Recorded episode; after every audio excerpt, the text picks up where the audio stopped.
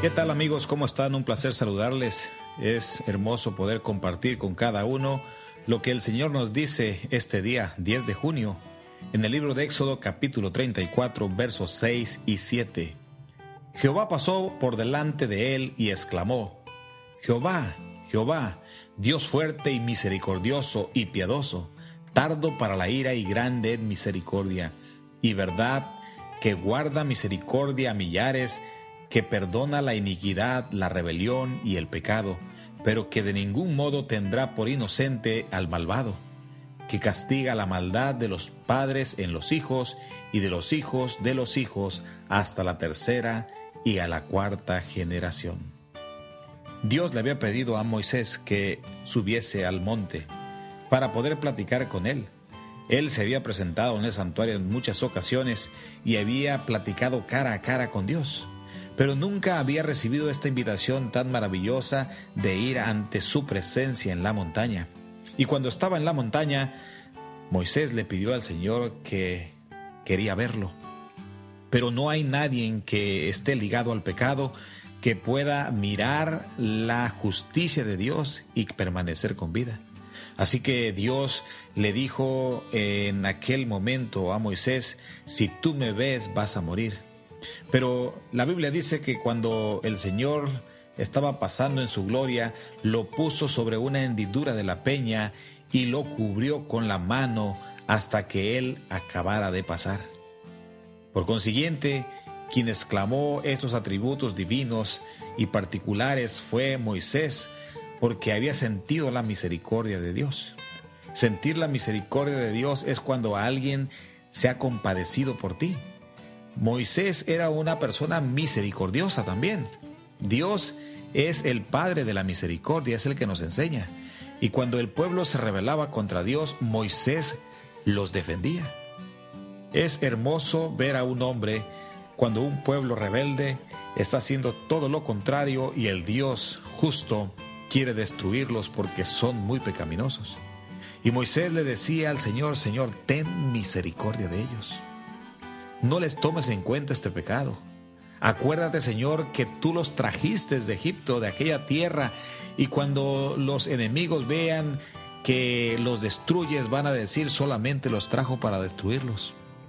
Si tú quieres tomar venganza, tómame a mí, destruyeme a mí, pero no lo destruyas a ellos.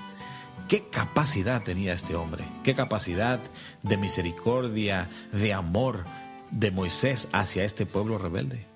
Por eso cuando Moisés anhela ver la gloria de Dios, Dios le permite solamente que le mire la espalda, no su rostro. Lo pone sobre una hendidura en la peña y allí él pone la mano al Señor y lo cubre para que él no vea su gloria y muera. Qué bonito es saber de que Dios nos protege, nos cuida. Él sabe lo que nos daña, Él sabe lo que nos hace mal. Y para el pecado, la justicia, la gloria de Dios es en contra de la naturaleza del pecado y eso nos destruye. Es por eso que Dios en su infinito amor puso la mano para proteger a aquel hombre misericordioso aquel que se compadecía del pueblo, aquel que tenía un corazón entrañable e inclinado siempre a la, clemencia, a la piedad, a la compasión. El mismo significado que tiene la palabra eh, misericordia también en el término griego se usa como bienaventuranza. Una, una persona misericordiosa es una persona bienaventurada. Eh, Jeremías eh, nos cuenta que engañoso es el corazón más que todas las cosas. Engañoso y perverso es el corazón más que todas las cosas. ¿Quién lo conocerá? Pero Dios conoce nuestros corazones.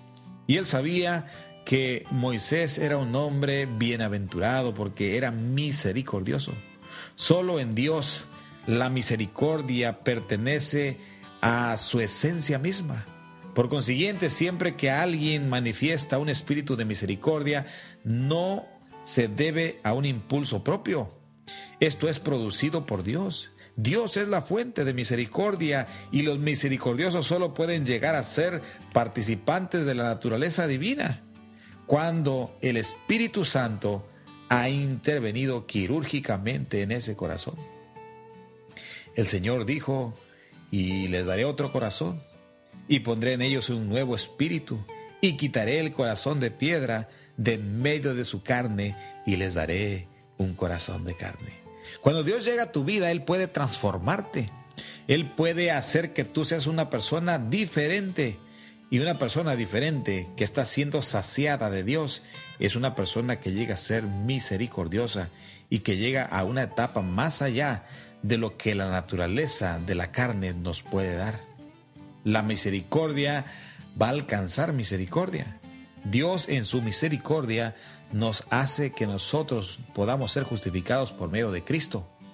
Y cuando esa misericordia se refleja en nosotros, ahora nosotros aprendemos a ser misericordiosos. Jesús fue el gran pastor misericordioso y a cada uno de nosotros quiere que seamos sus discípulos, pero que practiquemos también la misericordia. Nosotros debemos de decir después de que conozcamos a Dios lo mismo que dijo Moisés. Grande en misericordia, grande en verdad que guarda misericordia a millares, es lo que expresó Moisés de haber estado ante la presencia de Dios. Una de las cualidades del misericordioso es que perdona la iniquidad.